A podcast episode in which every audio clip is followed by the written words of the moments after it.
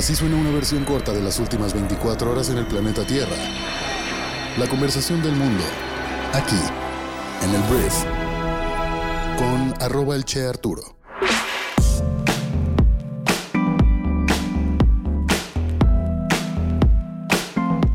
Muy buenos días, bienvenidas, bienvenidos a esto que es el brief para este jueves 22 de febrero. En este podcast vas a informarte con un resumen de las noticias que debes conocer el día de hoy para ser una persona bien informada y yo soy Arturo Salazar, tu anfitrión y uno de los fundadores de Briefing. El día de hoy, antes de comenzar, quiero hacer un comercial sobre Strategy, que es nuestra startup que desarrolló una plataforma que ayuda a líderes de negocios a tomar decisiones verificadas rápidamente. Básicamente aplicamos inteligencia artificial para transformar las bases de datos de un negocio en una fuente de conocimiento unificada para la empresa con lo que vas a aumentar un 400% la agilidad para tomar decisiones importantes, vas a aumentar hasta un 95% la precisión de la información con la que tomas decisiones y eso se va a reflejar en una agilidad que te llevará a aumentar tus ventas hasta un 30%. Entonces, si quieres conocer más información, aquí en la descripción del episodio voy a dejarte un correo electrónico para que podamos agendar una sesión y platiquemos de tu negocio y cómo podemos convertirlo en uno que se impulse basándose en datos. Primero que nada voy a hablar del presidente Andrés Manuel López Obrador, que no sé si te has fijado, pero he hablado un poco, o aún mucho menos del presidente y de muchos políticos últimamente, porque no terminan impactando realmente en nuestros negocios ni nuestro trabajo. Y en estos momentos tan electorales muchas veces es puro ruido, que no me late que sea como parte de tu día a día, ¿sabes? Pero ayer el presidente sí dijo algo que vale la pena que conozcas. Mira, este miércoles AMLO aprovechó la decisión de un juez federal de otorgar prisión domiciliaria a Emilio Lozoya, aquí lo hablamos ayer, y aprovechó esto para atacar la gestión que está haciendo Norma Piña, la presidenta de la Suprema Corte de Justicia de la Nación, y compararla con la de su predecesor, que es Arturo Saldívar. Y voy a citar textualmente a AMLO. Cuando estaba el ministro Saldívar de presidente de la Corte había más recato. Cuando había un asunto así de este tipo, nosotros respetuosamente interveníamos. Y básicamente lo que dijo AMLO es que le pedían a Arturo Saldívar que respetuosamente de las autonomías fuera con los jueces y pensando en el interés general, pensando en la justicia y en proteger a los ciudadanos ante el crimen, que hablaba con el juez y le decía pues que tuviera cuidado con esto o aquello. Entonces el presidente de México, tal cual en su mañanera, pues dijo que el Poder Ejecutivo estaba interviniendo expresamente por órdenes de él a través del presidente de la Suprema Corte de Justicia en casos que el gobierno mexicano consideraba importantes. Y el ministro en retiro Arturo Saldívar pues lo hacía, tal cual.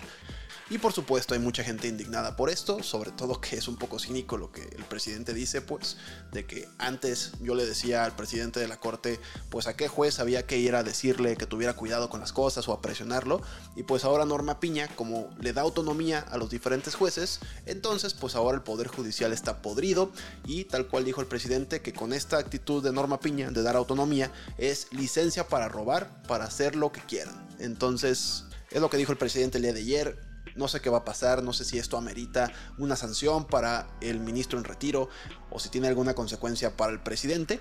Pero vamos a ver cuántos Swifties defienden Arturo Saldívar y sobre todo él que dice que él habla mucho de rectitud y siempre últimamente lo escucho en el, en el, programa de Ciro Gómez Leiva, los martes me parece que va, y habla con una superioridad moral que no sé cómo va a poder defender a partir de esto, pero bueno, vamos a ver las reacciones.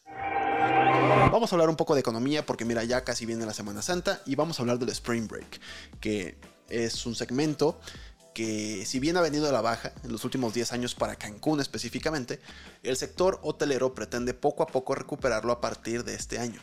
La Asociación de Hoteles de Cancún, Puerto Morelos e Isla Mujeres confirmó que conservadoramente anticipan la llegada de alrededor de 20.000 de esos jóvenes, lo cual es una cifra muy similar a la del año pasado, pero están en búsqueda de incrementar paulatinamente este número. En Cancún ya algunos antros tienen listas de fiestas de bienvenida, aunque es un mercado que ha ido cambiando con el tiempo y actualmente busca otras actividades más naturales y tours náuticos, pero bueno, Cancún espera volver a traer a los Spring Breakers famosos.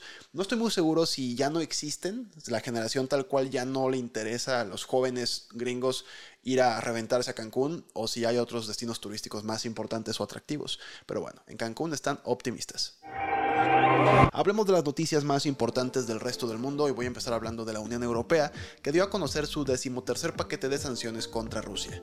Las medidas apuntan a entidades que se cree que apoyan la maquinaria de guerra de Rusia, según Ursula von der Leyen, presidenta de la Comisión Europea. La Unión Europea también apuntó a empresas en India y China con vínculos con la guerra de Rusia. El paquete de sanciones se acordó después de que Hungría abandonara su oposición y mientras tanto, Gran Bretaña impuso sanciones a seis funcionarios rusos en la colonia penal donde murió Alexei Navalny. Somalia acordó permitir que Turquía defendiera sus aguas territoriales. La Marina turca ya opera en territorio somalí como parte de una campaña contra la piratería. Pero el primer ministro de Somalia, Hamza Abdi Barre, prometió que el nuevo acuerdo pondría fin a las amenazas provenientes del exterior. Las tensiones con la vecina Etiopía han aumentado desde que firmó un acuerdo con la región separatista de Somalilandia en Somalia. Cada vez que escucho Somalilandia es imposible para mí no recordar a mi querida amiga Coco, Coco Alexander, que habitó la tierra de Somalilandia. A mí el nombre de Somalilandia me parece súper, súper chistoso. Pero bueno, saludos Coco, que en estos momentos está en chat. Este, un abrazo hasta allá. Hablemos de negocios y voy a hablar de Boeing, la empresa no la que hace los juguetes de los tacos, sino la que hace aviones.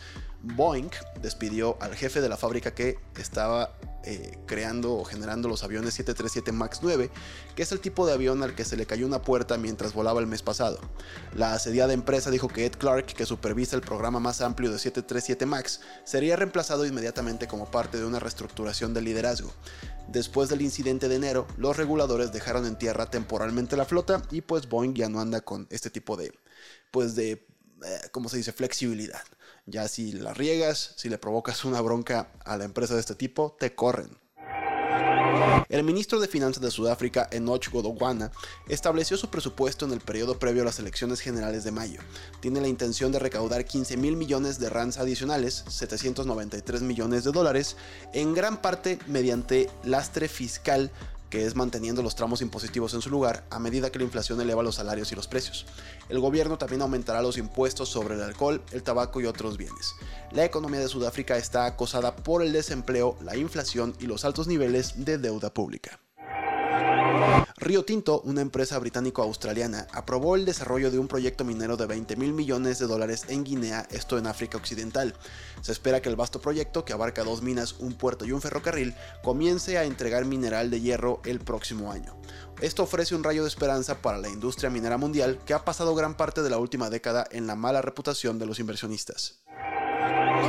Hablemos de Amazon, que se incorporará el próximo lunes al índice Dow Jones de Industriales, uno de los principales indicadores de Wall Street según informó la entidad propietaria, el Standard Poor's Global.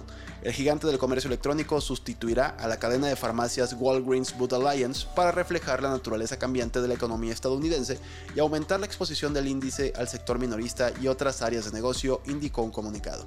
Standard Poor's Global explicó que el cambio ha sido propiciado por la decisión de la cadena de supermercados De dividir sus acciones, lo que ha reducido su peso en el índice y llevado a reordenar la lista de 30 firmas cotizadas, en la que no obstante se mantiene. Hablemos de la guerra entre Rusia y Ucrania porque un ataque aéreo ucraniano lamentablemente mató a más de 65 soldados rusos en territorio ocupado en el este de Ucrania, según blogueros militares rusos. Se cree que la base militar fue alcanzada por cohetes HIMARS suministrados por Estados Unidos. Las imágenes de video parecen mostrar decenas de muertos y heridos.